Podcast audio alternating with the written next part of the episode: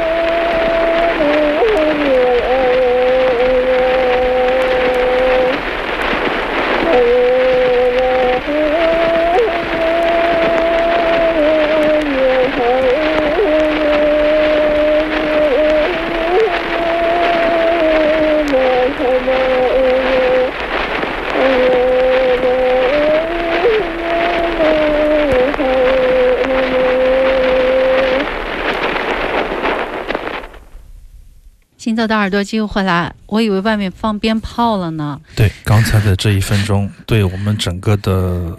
华人世界，我觉得是非常重要的，因为这是几乎一百年前的声音吧。一九二二年，这是泰雅族的一首民歌，在一九二二年的时候，被一位日本的音乐学者在台湾做采集工作的时候采到的声音。这位学者叫做田边上雄，《台下踏茶记》这本书好不容易我才刚刚出版买到了这本书，因为我对整个的台湾的一个田野录音的历史非常感兴趣。我记得第一次去台湾的时候，我就当年是黑泽。朝龙吧。我们在节目里也播过他的一个田野录音的笔记，非常的丰富。那么后来我们有陆续的介绍过，包括小泉文夫就不用说了，岸边成雄，年轻一代的。但这一位田边上雄，我觉得是民俗音乐学的一个真正的大师级的人物，因为这不仅仅是关于台湾的第一首田野录音作品，就刚才我们听到的啊，也是日本做的第一首田野录音的作品，就是他们可以从历史上查到的第一手文献的资料，就是当年二二年的时候这一。为田边上雄去到台湾，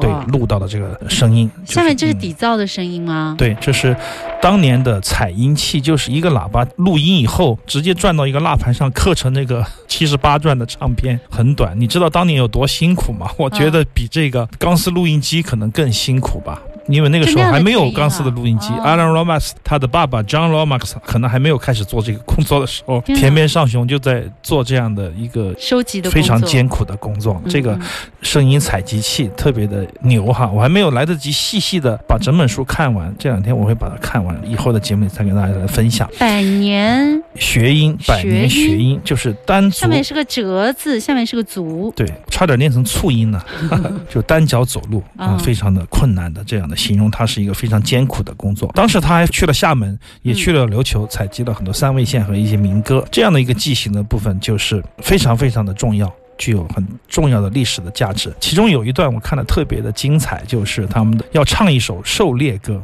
就打仗的歌，就是打猎的歌，不是割人头的歌，你知道吧？是吗？就是老人家说，年轻人在旁边不能唱。唱了以后会激发他们的热情，冲上街去，冲到另外一个部落去。不好，我们我有一艘小船，我们去江中演唱给你听，非常好听，但是又很残酷的故事。这段历史，我觉得我们应该铭记，也应该好好的学习。非常重要的田野录音，是我最近比较想要去喜学的，比较想要去了解的一位大师级的人物——田边上雄。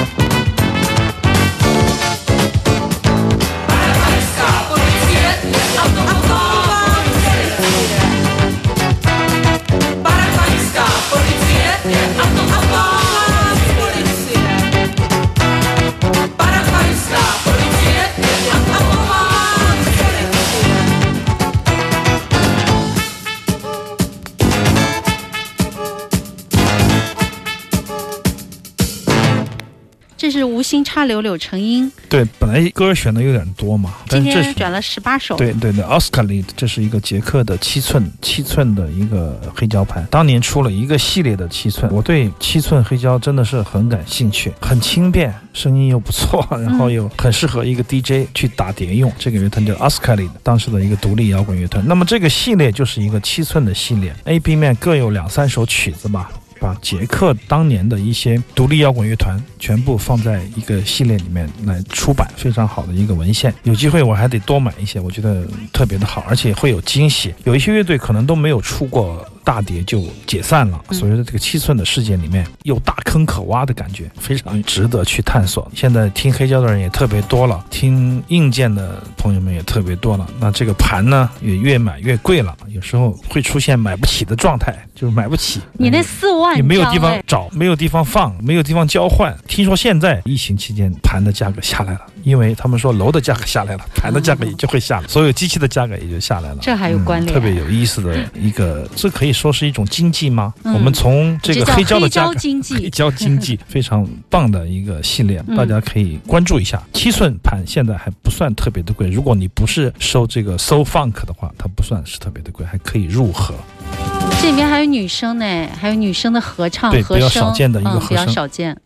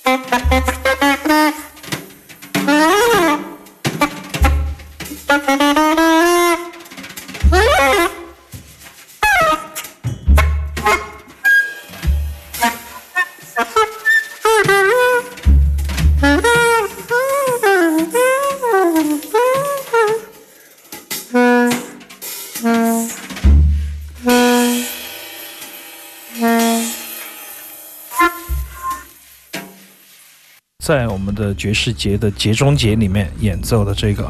阿卡什啊，来自匈牙利的一个爵士三重奏，以阿卡什以这个萨克斯风为主导的一个三重奏。因为在两千年左右，我就听到他一个专辑，非常的惊为天人，一直想请他来演出。去年终于得偿所愿，通过艰苦的工作，包括留音啊，包括苦瓜呀，包括我们节目的 PG 啊、录音，我们所有的同事们都很艰苦的为这张唱片工作。但是我们的混音。阿 c o 是觉得他想要自己的感觉，所以说又花了两个月时间，快 两三个月了，找了法国的混音师和他自己的乐手们在一起研究，又自己做了一个版本发给我们。差别大吗？